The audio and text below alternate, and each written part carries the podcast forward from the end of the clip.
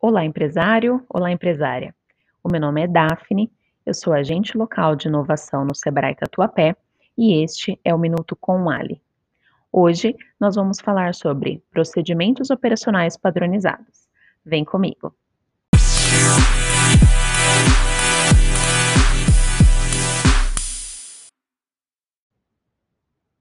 Os procedimentos operacionais padronizados, ou POPs, como costumamos chamá-los, nada mais são do que um consenso entre a equipe sobre como os processos da empresa devem acontecer.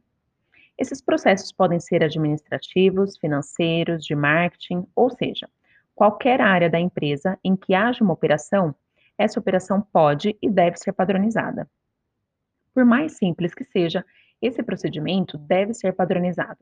Por exemplo, recebo do cliente dia 30, depois vejo na conta se o dinheiro caiu, lanço na planilha de recebimento e mando a nota para o cliente. São quatro etapas, mas que precisam ser padronizadas. Por quê? Quando você tem um padrão definido, você minimiza as chances de falhas.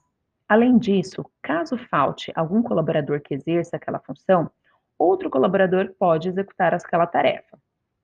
Algo que é muito importante sobre os POPs é que a equipe precisa ser treinada para esses POPs. Caso contrário, é só mais um papel que existe na empresa. Quando esse POP é elaborado, o ideal é que aquela equipe se reúna para desenvolvê-lo.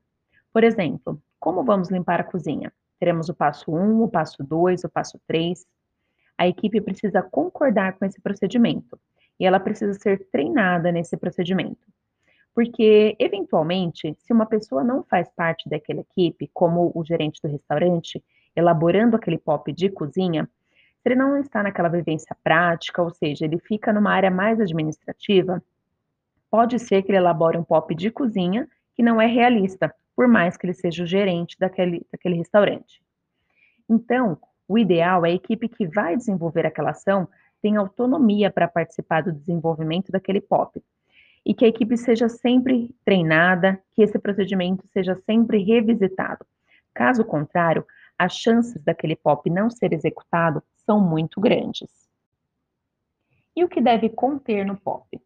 Primeiro, a que ele se destina. Por exemplo, procedimento operacional padronizado de atendimento ao cliente de primeiro contato. Segundo, quem deve fazê-lo? A equipe comercial. Terceiro, por quê? para que todo cliente seja atendido da mesma maneira. Quarto, o material que é necessário, neste caso, só telefone ou e-mail. Quinto, como fazer? Aqui você vai descrever a ação por completo. Por exemplo, se é um cliente que mandou mensagem por Instagram, a abordagem é de uma maneira. Se o ponto de contato foi site, a abordagem pode ser diferente. Você vai descrever a ação com os detalhes que julgar importantes. Sexto, a frequência de execução. Por exemplo, se é algo que você vai fazer semanalmente, quinzenalmente, é importante especificar as datas. Sétimo, o monitoramento. Como será feita a averiguação se está sendo executado da maneira correta ou não? E por fim, oitavo, quais são as ações corretivas caso hajam falhas nesse processo? E aí a equipe valida, diz se é factível ou realista esse procedimento. Caso não seja, isso precisa ser revisitado, isso também é uma coisa importante.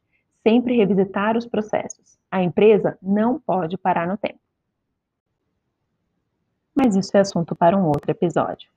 Aqui na descrição deste episódio, nós colocamos um texto explicando melhor a respeito dos procedimentos operacionais padronizados e também anexamos um modelo para você se inspirar quando for fazer os seus POPs. No mais, no que precisar, estamos à disposição. Um abraço e até o próximo episódio.